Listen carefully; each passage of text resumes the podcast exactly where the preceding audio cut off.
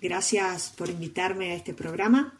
Soy Micaela Cornejo, soy consultora de imagen y marketing personal y hoy les voy a hablar sobre la importancia de la imagen en un profesional.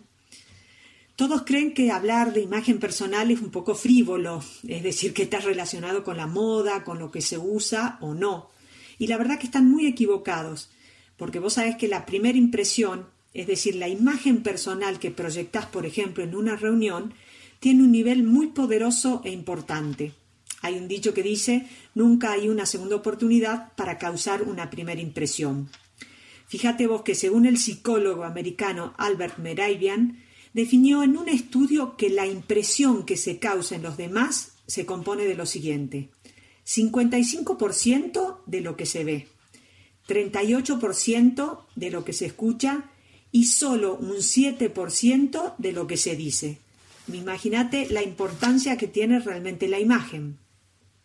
Por lo tanto, la apariencia o esa imagen que proyectas es importante en el trabajo. Es tan importante que influye a la hora de contratar o ascender a alguien. Según varios estudios, la apariencia de una persona en el trabajo es muy probable que influya a la hora de tomarlo en serio o no. También a la hora de pedirle que represente a su empresa en reuniones o eventos externos.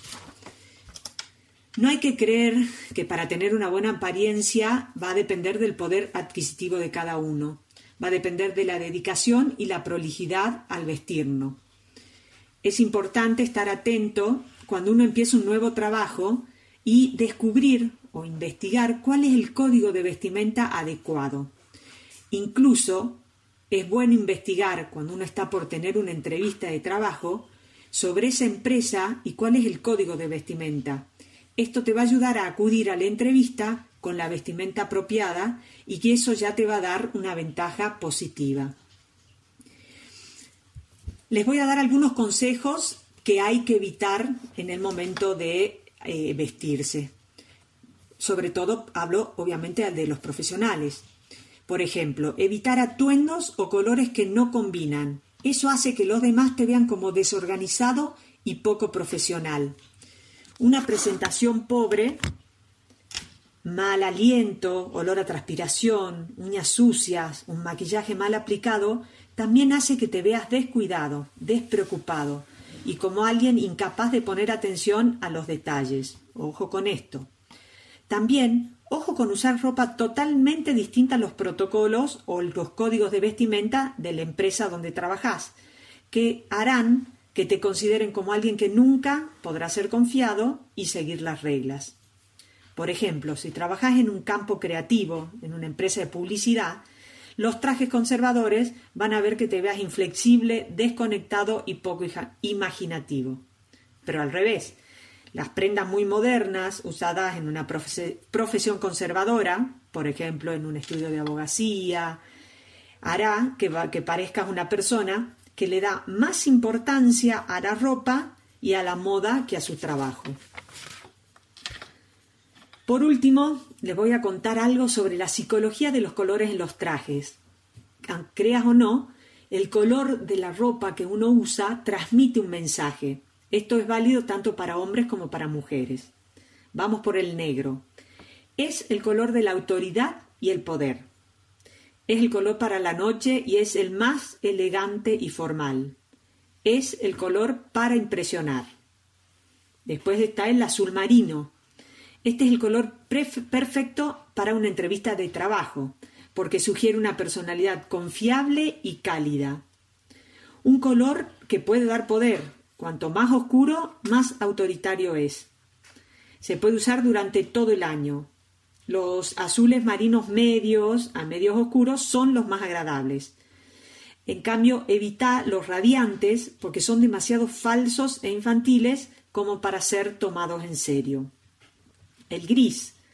El gris es elegante sea cual sea el estilo de traje que elijas.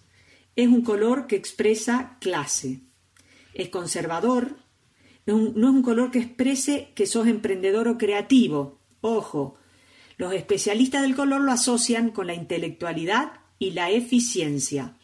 Es un color versátil. Es un color neutro al que se combina fácilmente con la mayoría de los otros colores. Puede dar poder. Entre más oscuro, mayor autoridad te dará. Y finalmente el azul marengo.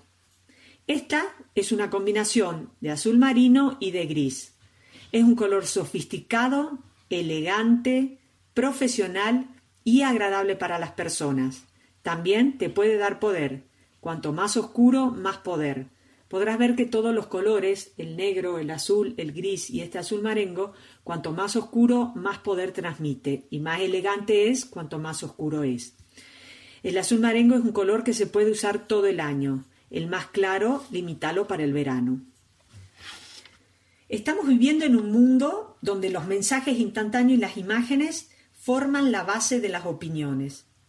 Nuestra ropa, cómo nos arreglamos y el lenguaje corporal se perciben como indicios de nuestro carácter y personalidad, y cada día le dicen al mundo quiénes somos. Todos tenemos una imagen, y por eso el reto es descubrir que sea una apropiada y que transmita eso que somos o que queremos ser.